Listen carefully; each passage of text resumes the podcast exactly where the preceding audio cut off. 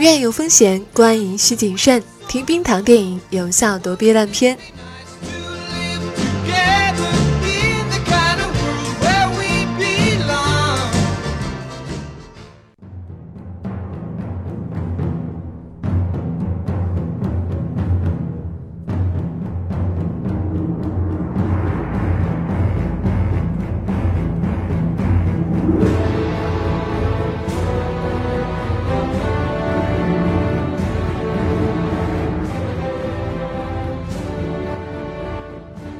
你好，我是冰糖，这里是冰糖电影，欢迎关注我们的同名微信公众号“冰糖电影”，偶尔会在那边聊两句，希望能遇见你。我们在发布的平台上都有打赏的功能，如果觉得喜欢我们的节目呢，欢迎鼓励一下冰糖和节目组的小伙伴们。上期有听有小伙伴留言说。呃，对大片不必批评太多，反正他们就是那样的。这句话呢有道理，但是不全对，因为我们并没有拿大片和文艺片比，在类型片的范围里比较也不好看的话，我们才会说一说。也就是说，我们用大片的标准来衡量大片。那今天要说的这部电影《侏罗纪公园二》呢，也是一部大片。比如这一次呢，很多人说这部电影加了怪兽片之外的其他类型片的元素不好看。我觉得呢，恰恰相反，电影行业曾经有一个阶段是各种类型片的黄金期，就是每种类型都在不断的完善和上升发展的这样的一个时期。爱情片、战争片、灾难片、恐怖片都有过这样一个黄金期，那个时候他们各自诞生了最好的一批作品。时至今日呢，仍然是教科书级别的作品，但是这种发展道路它是有限的，它会有一个极其成熟的顶点，然后之后的作品呢就很难再突破这个类型的顶点了。怪兽片也是这样的，所以一再用这个类型的巅峰之作去束缚后来者，其实意义不大。最近的很多翻拍片都做了多类型的结合，嗯，也是这个原因。老版《侏罗纪公园》的经典性是毋庸置疑的，所以翻拍是难度很高的，很难讨好观众。这次导演就结合了他擅长拍的恐怖片呢，还有灾难片的元素，想要丰富这部电影的效果。至少万隆在小岛被火山爆发时吞没所发出的哀鸣声，是应该给了很多人深刻的印象吧？至少对我来说是这样的。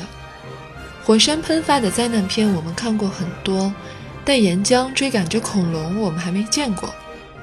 古堡房顶的恐龙也没见过吧？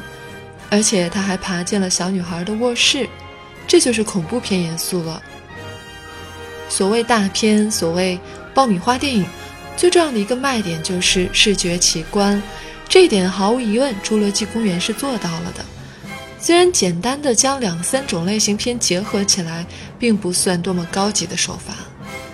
什么叫高级的手法呢？嗯，最近的吧，比如说陈凯歌的《妖猫传》里面的嵌套结构，比如李沧东导演在《燃烧》里具象化了薛定谔的猫，这些手法就要高级的多。但是我们似乎不能对一部爆米花电影提出这种回味悠长的高级手法要求的时候。类型片的结合和混搭也是一个不错的选择，就好像当你只吃得起馒头的时候，偶尔有个肉包子吃也是开心的。非要顿顿鱼翅的话，就是自己找不自在了。那么，同样是基因工程产物的小女孩和恐龙是否有什么神秘的联系呢？比如小女孩那让保姆抓狂的速度，这可能是个很适合留在下一步的线索。结尾部分，包括整个后一半的古堡的部分，确实没有前面火山爆发那一段那么精彩，显得有点敷衍。其实编导们在构想这个场景的时候，啊，一个空旷的森林当中的大的古堡，然后它有一个大厅用来做恐龙的拍卖场所，然后也能看到剧组为这个场景做的一些准备啊。嗯，比如说整个场景都是暗的，然后只有在恐龙的笼子出场的那个位置。嗯，打个比方吧，这比较像是看米兰时装周的那种 T 型台，然后呢，恐龙就是 T 型台上的模特，它是全场唯一打光的地方，然后拍卖的主持人呢，只是在侧面有一个小的屏幕，呃，然后所有的参加拍卖的客人呢，只是嗯在这个暗影当中，然后仰视着这个庞然大物，恐龙的笼子打着高光。能看出编导他们想表现出来这样一种视觉效果，但实际上到最后却没有出来那种十分惊艳的效果。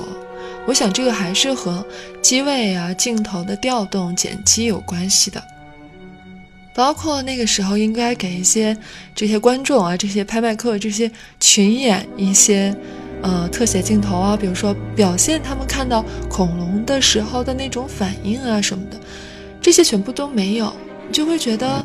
特别司空见惯，虽然恐龙后来爬到小女孩的床边了，然后导演呢也用了一些，比如说恐龙在墙上的侧面剪影啊这些手段，想要去烘托那个恐怖的气氛，但是我觉得呢，似乎还差那么一点点火候。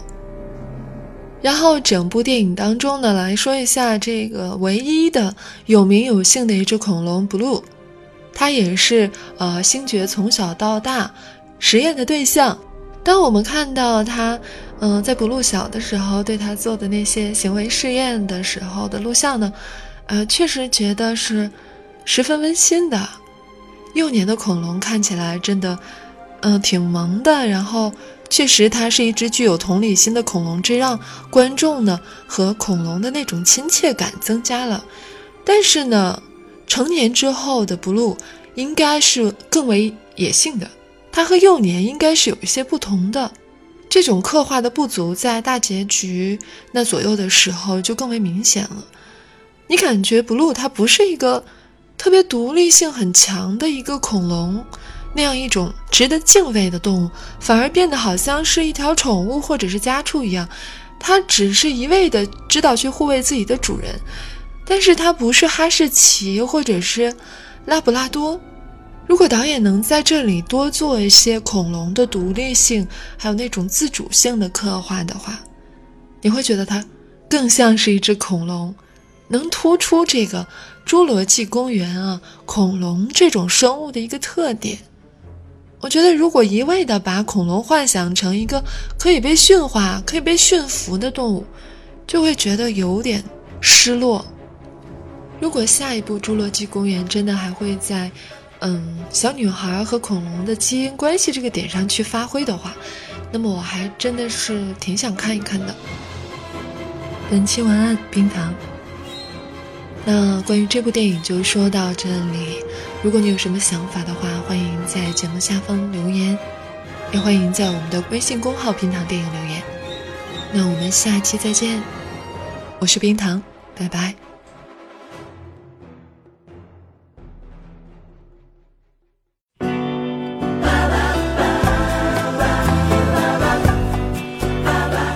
喜欢节目，记得要点赞和转发。